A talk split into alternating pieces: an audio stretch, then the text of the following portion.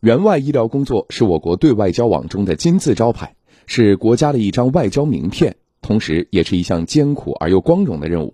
近日，江苏省第十六期援马耳他医疗队获得由中国驻马耳他共和国大使馆授予的“先锋医疗队”荣誉称号。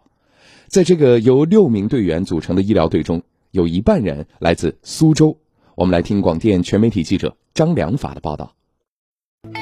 And this is twin.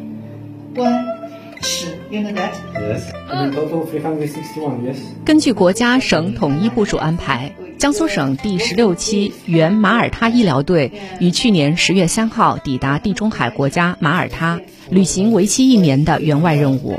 本期医疗队由苏州市与镇江市共同组建，其中一半来自苏州，分别为苏州市中医医院针灸科副主任中医师蒋亚文、推拿科主治中医师王焕勇。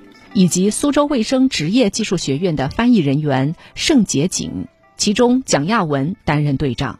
在马耳他，中国援马中医医疗队凭借精湛的医术、周至的服务，守护民众健康，援助当地抗疫，不仅赢得了口碑，而且在扩大中医药和中国文化影响力方面发挥着重要作用。尤其是针灸和推拿，在马耳他很受欢迎。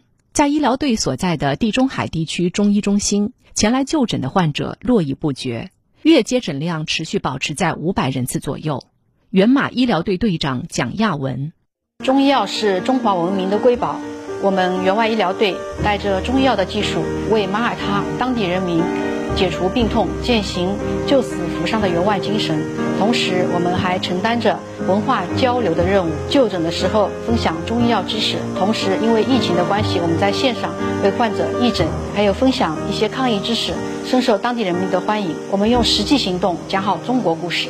江苏省第十六期援马耳他医疗队将于下个月完成医疗援助任务，返回江苏。据了解，自1966年以来，苏州已先后组织承担了21批96人次的援外医疗工作，较好的完成了国家和省赋予的援外医疗任务。